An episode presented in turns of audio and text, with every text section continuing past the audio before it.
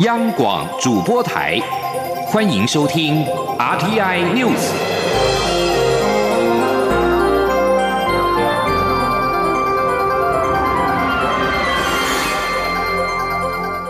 听众朋友您好，欢迎收听这节央广主播台提供给您的 RTI News，我是张顺祥。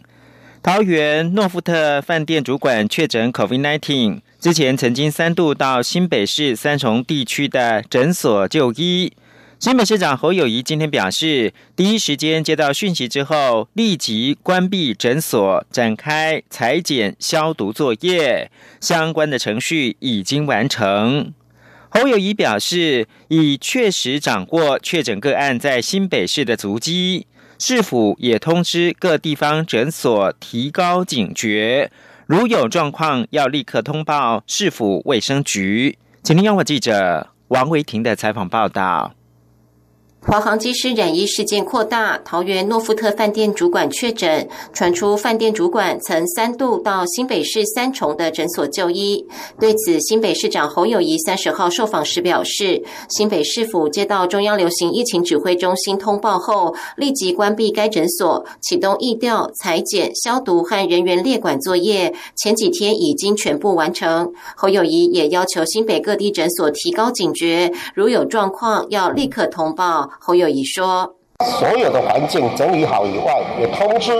我们各地的门诊的地方，随时提高警觉，随时碰到有状况，立即通报给市府卫生局。确诊者目前到新北市的哪些地方，我们都有确实的掌握，而且都已经做完预调。”更重要的，该裁剪、该列管追踪以及自主健康管理的，我们都已经做好了准备。侯友谊也表示，由诺富特饭店净空可以看出，华航机师染疫已经有一段时间，可见防疫旅馆管理出现严重疏忽。防疫旅馆人员身体不舒服，没有通报，还四处啪啪走，指挥中心没有快速处理，这样严重的疏忽和漏洞，已经造成民众恐慌，需好好检讨。侯友谊指出，他已经严格要求新北市的防疫旅馆落实管理流程，类似诺富特饭店这样的案例，绝对不能在新北市发生。防疫旅馆管理、通报、裁剪都要严格到位。另外，林口康桥国际学校有两名学生裁剪已确诊疑抗体阳性，新北市府连日框列裁剪一百九十八人，已于二十九号晚间全数裁剪完毕。截至二十九号，核酸检测阴性一百零八人，检验中九十人，血清抗体阴性八十人，检验中一百一十八人。新北市卫生局表示，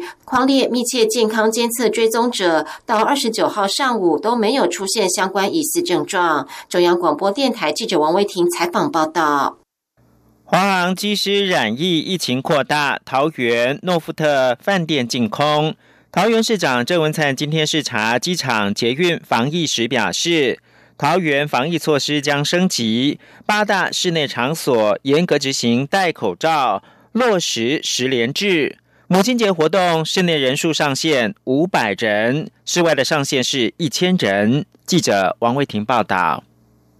桃园诺富特饭店主管确诊 COVID-19，诺富特饭店也已经清空消毒。面对疫情升温，桃园市长郑文灿三十号一早视察机场捷运机场旅馆站，了解防疫情况。郑文灿受访时表示，为了筑起防火墙，降低社区传播风险，桃园市将采取四步骤升级防疫措施，包括第一，八大室内场所强制戴口罩且严格稽查。第二，室内活动落实十连制，量体温、酒精消毒。第三，母亲节活动室内上限五百人，室外一千人，活动人数限制执行至五月底，以及呼吁市民保持社交距离，避免出入人流复杂的场所。郑文灿说：“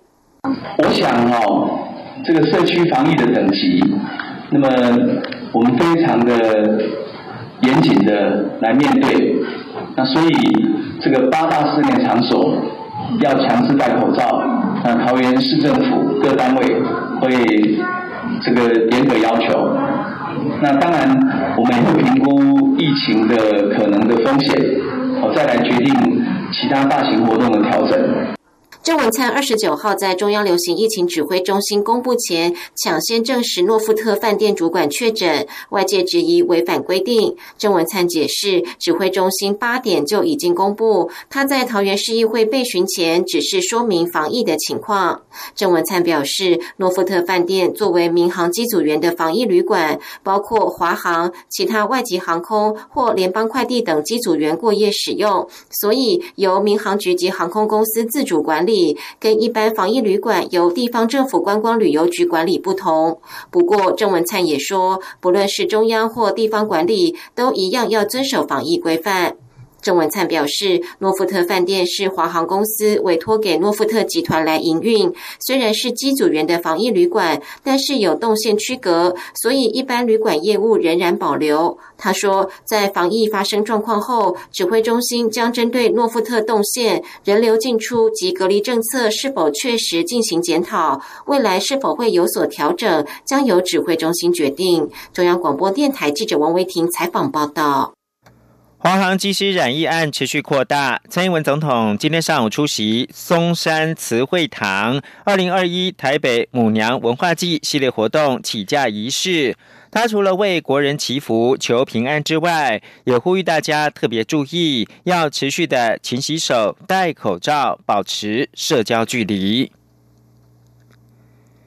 面临台湾半世纪以来最严重的旱象，大家无不盼望今年的梅雨季赶紧到来，以解中南部民众缺水之苦。不过，根据中央气象局今天发布的梅雨季的展望，今年五到六月的总雨量仍然是以偏少到正常的几率比较高。至于大范围持续性的降雨时间点，则可能要落在五月下旬以后。因此，大约还要再等三个星期，才渴望真正的解渴。央广记者吴丽君报道。台湾从去年夏天开始，除了梅雨季雨量在六月戛然而止，夏天台风也过门不入，连带今年春雨也杳无踪影，导致中南部出现半世纪以来最严重的旱象。对此，气象预报中心主任吕国成三十号分析，今年二到四月的东北季风较强，导致南方水汽不足，造成春雨显著偏少，中部以北更呈现。极端少雨的现象，降雨日也创下同期最少纪录。此外，十三个气象站从二月到四月的累积雨量也只有一百四十九毫米，仅达同期雨量的五成，也是一九五一年有记录以来的倒数第四名。而如果从去年六月统计到现在，整个西半部的平均雨量更创下七十一年来最。低的记录，吕国成说：“从去年六月梅雨季比较没有下雨的情境到现在为止呢，我们也可以看得到，在西半部八站的雨量平均，从六月一直到今年的四月二十八号，几乎是在同期里面雨量最少的一年。除了十二月有列相当于气候值之外，几乎每一个月的平均雨量啊，在西半部都少于这个气候值。”吕国成进一步分析，今年在反圣音作用下，日本以南从北纬二十度到三十度一带的高压稳定，导致台湾甚至华南地区的降雨都偏少。不过，目前中东太平洋赤道地区的海温正在回暖中，预计今年夏天即可恢复到正常的情况。也因此，研判今年的梅雨季雨量将以少雨到正常的几率较高。他说：“所以我们估计在五月呢，降雨部分的。”话还是以正常到偏少为主。那在六月，我们从降雨的讯号来看呢，并没有偏干的讯号，所以我们估计六月呢降雨会趋于正常。那七月目前来看呢，也是正常的机会比较高。吕国成也预估，北部梅雨季将从五月上旬展开，但是中南部可能要到五月下旬，甚至六月上旬才会出现大规模的持续性降雨。因此，短时间。间内仍需节约用水。中央广播电台记者吴丽君在台北采访报道。中国大陆近年在半导体红色供应链加强对台湾人力挖角，为了全面防堵，劳动部近日发函给台湾各家人力银行，要求禁止协助广告招募或者是中介人员前往中国大陆就业，最高可以开罚新台币五百万元。台湾三大人民银行今天都强调，管制确实是有必要，将会全力配合。学者则建议，除了下架职缺之外，也应该留意企业是否钻漏洞，让政策大打折扣。请记者杨文军报道。劳动部近日发函给各大人力银行，提到近年受美中科技战影响，中国半导体产业积极透过挖角及渗透等手法建立自主供应链，而台湾半导体研发人才俨然成为锁定挖角的目标。为从严管制，要求下架赴中国大陆就业的职缺资讯，其中机体电路、半导体或 IC 产业更被列为关键产业，违者最高可开罚新台币五百万元。对此，台湾三大人力银行，包括一一一一、一零四及 Yes 一二三，受访时皆强调将全力配合。一零四人力银行指出，已逐一通知客户，目前工作地点在中国的职缺已从三千七百七十四个降为一千七百五十三个。后续则建议政府开放资料，让系统串接，确认哪些企业有经过经济部投审会核准投资中国。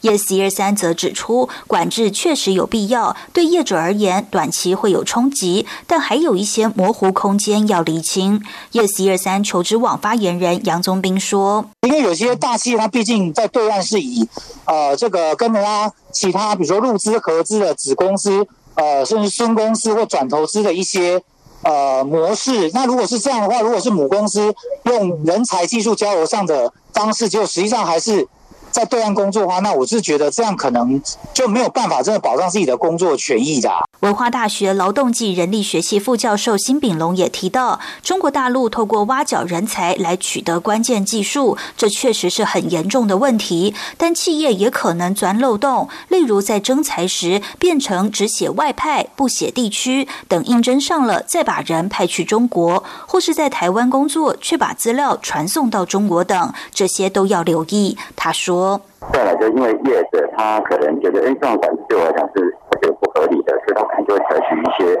应应的对策了。嗯，那这样的话就会让这个管制效果大打折扣。辛炳龙也建议政府从国安角度出发，降低业者反弹，并限缩管制对象，例如专注在高科技研发人才，打击率比较小，才能有实质规范；打击率太大，政府恐怕不敢做很严格的规范。中央广播电台记者杨文君台北采访报道。本期《经济学人》以台湾雷达图为封面，左有中共五星旗，右有美国的星条旗，并且有军舰、军机的光点，称这是地球上最危险的地区，指台海若爆发战争将成灾难，美中急需力避免。《经济学人》文中表示。数十年来，中国和美国对台湾议题一直是高度模棱两可，让有两千四百万人的台湾得以维持和平。然而，时至今日，这种策略性模糊已经失效。美国忧心，恐怕没有办法阻止中国武力统一台湾，甚至时间最快就在二零二七年。经济学人表示。假如美国和台湾想让中国认为开打的代价太大，就必须深谋远虑，重新建构台海平衡需要多年。台湾必须减少投资大型、昂贵，但在中国导弹之下十分脆弱的武器，要投资更多在能够阻挡入侵的战略跟技术。美国也要让中国知道，美国的战略计划有其可信度。美国要让中国打消疑虑，表示不会支持台湾正式独立，但也要让中国气馁，不试图以武力改变台湾的现状。以上新闻由张顺祥编辑播报，稍后请继续收听央广午间新闻。大家好，我是陈娟医师。疫苗保护力是指接种疫苗的人与没有接种的人相比，减少了多少生病、重症或死亡的风险。所有的疫苗在开放接种前，都必须经过卫生主管机关确认安全性与有效性符合国际标准，并经由专家会议讨论来定定接种对象及优先顺序。符合条件的接种民众。经医师评估后接种 COVID-19 疫苗，可保护自己与他人的健康。有政府，请安心。资讯由机关署提供。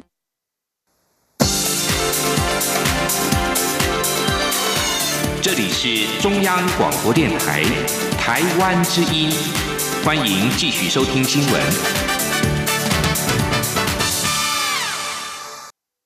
各位好，我是主播王玉伟，欢迎继续收听新闻。蔡英文总统今天公开签署《劳工职业灾害保险及保护法》，并且接见全国模范劳工及其眷属。总统表示，《职灾保险法》整合相关规定，扩大强制纳保范围，提高投保薪资和给付标准，并且建立完整的保障体系。在发生职灾时，要确保劳工及家属能够得到足够的照顾，是保障劳动权益的里程碑。前天记者欧阳梦平的采访报道。立法院在日前三读通过《劳工职业灾害保险及保护法》，蔡英文总统在五一劳动节前夕与总统府公开签署，并接见今年度的全国模范劳工及其眷属。总统在致辞时表示，过去职灾保险的规定分散在不同法律中。保障也不够周全，政府在许多劳工团体的倡议下，提出将职灾保险单独立法的主张。现在这个目标已经达成，劳工职业灾害保险及保护法可说是保障劳动权益的里程碑。他说：“我们整合了相关的规定，扩大强制纳保的范围，提高投保薪资和给付的标准，更建立起从预防、通报、鉴定。”补偿到重建完整的职业灾害保障体系，我们都不希望发生职灾，所以一定要做好预防的工作，把风险降到最低。如果不幸发生意外，也要确保劳工和家属能够得到足够的照顾。总统也要求劳动部在职灾保险法上路后，要积极落实当劳工的靠山，如此才是最好的劳动节礼物。总统并向在专业岗位上认真打拼的劳工表达敬意与感谢。他指出，台湾有一千多万名劳工，占总就业人口的九成。照顾好劳工，几乎就是照顾好整个台湾。政府从二零一六年起完善多项劳动法规，保障劳动权益，也连续五年调涨基本工资，并调高所得税基本生活费的扣除额，希望能够减轻劳工的负担。政府也会继续努力，鼓励。企业加薪，兼顾成长与分配，将经济的果实回馈给辛苦的劳工。今年的模范劳工首次增设模范义工奖项，总统特地表示，义工们一同参与了台湾的经济发展，也分摊了许多家庭的照顾工作。他要感谢义工们的贡献。中央广播电台记者欧阳梦平在台北采访报道。而在五一劳动节前夕，民众党立委赖香林发起成立立法院公益社会及劳动政策促进会。以下简称为公益会，并在今天举行的成立大会。赖香林表示，包括接弊者保护法、最低工资法等等有关公益劳工权益的重要法案，迟迟未立法，期盼借由公益会的成立，成为公司部门沟通及倡议平台，加速社会公益及保障劳动权益的政策能够顺利推动。今天记者刘玉秋的采访报道。民众党立委赖香林发起成立立法院次团公益社会节劳动政策促进会，简称公益会，获得三十五位各党派立委的响应，并在劳动节前夕举办成立大会，包括多个工会及劳工、人权、居住正义、家庭照护等 NGO 团体也都到场力挺。赖香林致辞时盘点出多项有关公益劳权的重要法案迟未通过立法，包括接弊者保护法、最低工资。司法、非典型就业劳动保障、长照安排假等，他期待借由公益会的成立，建立公司部门沟通及倡议平台，并锁定第一个要完成的目标，就是打破职场的低薪；第二，则是有关社会安全网相关的被害者保护法、跟骚法、接弊者保护法等立法；第三任务，则是居住人权、社会正义的相关法案。他期待明年公益会举行年会时，能端出成。果，不管是我们想要倡议的居住正义的人权，哈，我们想要倡议的劳动安全、劳动保护的平权，哈，或者是职场，或者是愚工，或者是青年世代，在在都需要立院跨党派的委员一起来促成，一起来努力。那我们不希望是一个口号式的一个呃立院的次团体的平台，所以我们有锁定几项来作为未来跟公司协力、互相促成进步立法、公益理念彰显的一个。呃，次团哈。前台北市产总理事长、公益会秘书长郑雅慧则说，公益会下半年将规划举行两场研讨会、公听会，并举办多场工作坊，希望达成立法共识，强化立法品质。公益会成立大会上也顺利通过组织章程，并推举赖香林为会长，民众党立委张其禄、实力立委邱显志、民进党立委吴玉琴以及国民党立委林维洲为副会长。中央广播电台记者刘秋采访报道。监察院长陈菊今天上午出席监察院建院九十周年学术研讨会。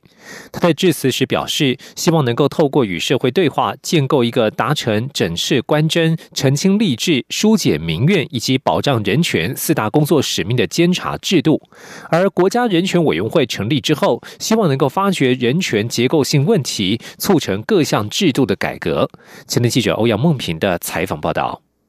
今年是监察院建院九十周年，监察院特地在今天举办监察权实践与展望学术研讨会，邀请学者专家讨论宪政与监察、监察权与正当法律程序、监察与司法，以及监察法治的过去与人权展望的未来。监察院长陈菊出席开幕式并致辞。他表示，监察院的职责主要是监督、纠正公务人员与政府机关的为师。另外，去年成立了国家人权委员会，除了揭示台湾人权立国的决心，也要全面落实人权理念。因此，监察院在各项制度上必须能够随着时代调整修正，才能使功能更加完整。而举办这场研讨会，就是希望能够与社会对话。除了理解现阶段监察制度的样貌，也要让监察院能够更加落实整治官箴、澄清吏治、疏解民怨以及保障人权四大方针。他说：“我们希望能够倾听人民的声音，强化人权的普及。我们希望能够作为台湾社会的良心，我们希望能够来化解人权结构性的问题。”来促成各项制度的改革，这是我们的目标。陈菊并指出，监察院这九十年间历经戒严时期，前监察委员陶百川、曹启文调查孙立人等冤案，并弹劾当时的行政院长于鸿钧、一级上将胡宗南等高阶党政军首长，都非常令人尊敬。从戒严到解严这段时间，司法院就因为监察院的申请，做出三十六件解释，约占整个戒严期间两百一十四件的六分之一，为人民的权益发声，这是非常重要的历史过程。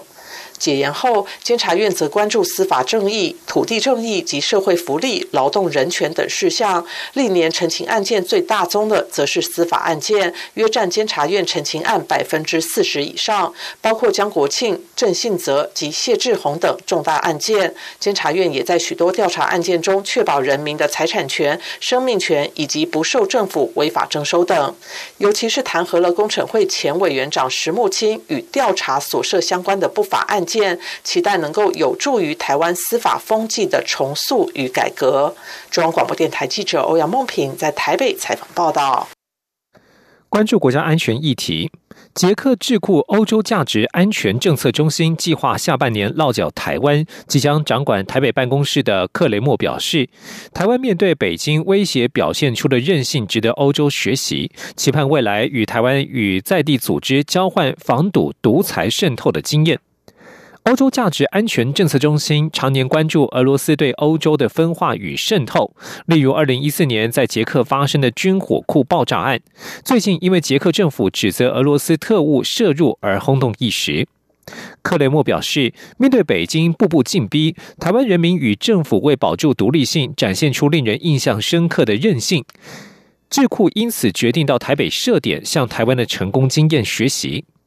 克雷默表示，外国恶意渗透的方式和技术日新月异。为了防堵独裁国家的破坏，民主国家有必要交换知识和经验。近来，欧洲价值安全政策中心十分关注中国与俄罗斯的合作，以及中国对欧洲民间部门的恶意干涉。落脚台湾之后，将有助于提高台湾政府和安全部门对于相关问题的警觉性。关注医药消息。以国立阳明交通大学为首的台湾研究团队和马来西亚的马来亚大学合作，共同开发抑制 COVID-19 感染药物筛选平台。团队今天表示，往后只要在二十分钟之内就能够侦测出感染抑制药物，有助于临床用药参考。研究成果已经刊登在国际学术期刊。青年记者陈国伟的采访报道。台湾与马来西亚跨国合作，结合阳明交通大学、长庚大学、成功大学防疫中心以及马来亚大学医学院与药学院等单位，共同开发抑制 COVID-19 感染药物筛选平台。主持这项研究的阳明交大生物科学系教授张家进指出，新型冠状病毒与人类细胞的 ACE2 受体结合，才能感染人类细胞进行病毒复制，所以快速找出 ACE2 的抑制剂，是未来治疗武汉肺炎的当务之。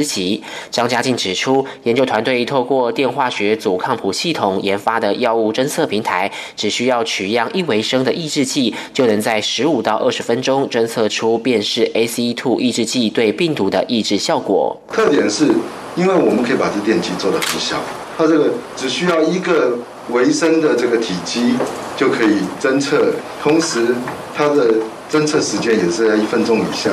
团队提到，目前已知治疗心血管疾病所使用的血管张力素转化酶抑制剂，能影响病毒与 ACE2 受体的结合能力。团队进一步利用平台侦测这类心血管药物，发现其中有两种具有大幅降低新冠病毒与 ACE2 结合的能力，但也有一种药物反而会促进病毒与 ACE2 的结合。而这样的发现正好验证平台具有迅速筛选药物的功能。马来亚大学医学院表示，目前平台侦测出的药物筛选结果都还在初步发现阶段，往后还需进一步研究来评估候选药物的临床疗效。因此，未来仍需产官学研医紧密结合，共同努力在现有的用药资料库中筛选确认出能阻碍病毒感染人体的药物。这个平台以后也可用于其他具急迫性感染性疾病的药物筛选。中央广播电台记者陈国伟台北采访报道。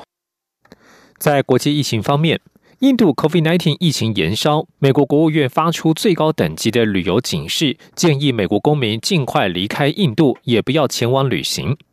印度二十九号通报新增三十七万九千两百五十七人确诊，这是全世界最多的单日确诊人数。印度累计死亡病例在二十八号正式超过二十万人，但是专家认为实际数字可能高出许多。美国大使馆警告，目前当地取得各种医疗照护的管道逐渐受到严格限制。BBC 报道，致命的第二波疫情已经从大城市蔓延到小城镇。美国白宫表示，美国正在重新调整 A Z 疫苗制造所需的原物料订单，好让印度能够自行生产两千多万剂疫苗自用。世界卫生组织。在二十九号对欧洲国家发出严厉警告，即便疫苗正在施打，防疫措施松懈仍然可能导致病例飙升，就如同现在在印度看到的一样。而在东南亚国家越南，二十九号表示，该国发现了三十五天以来第一个社区传播疫情，新增至少五例本土病例。在此之前，越南严格的检疫措施至今已经成功遏制了三波疫情，现在正在防止第四波的疫情爆发。以色列今天举行犹太篝火节活动时发生的事故，拥挤人群互相踩踏，造成数十人死亡，超过一百人受伤。以色列总理尼坦雅胡称这起事故为重大灾难。在加利利莫兰山一座体育场所举办的篝火节活动，部分座位区突然倒塌，人群惊慌逃散，因为窒息或彼此践踏而造成严重伤亡。以色列紧急医疗救护组织红色大卫之星表示，有一百零三人受伤，其中数十人有生命危险。第十二频道电视台报道，有三十八人死亡。警方封闭事故现场，并且下令参与活动者搭公车疏散。数以万计的极端正统犹太人聚集在犹太教拉比的拉比约海墓前，为这位西元二世纪的智者举行每年一度的纪念活动，包括整晚的祷告与跳舞。COVID-19 爆发一年多以来，这项活动是以色列或这个区域最大型的聚集活动之一。以上新闻由王玉伟编辑播报，这里是中央广播电台台湾之音。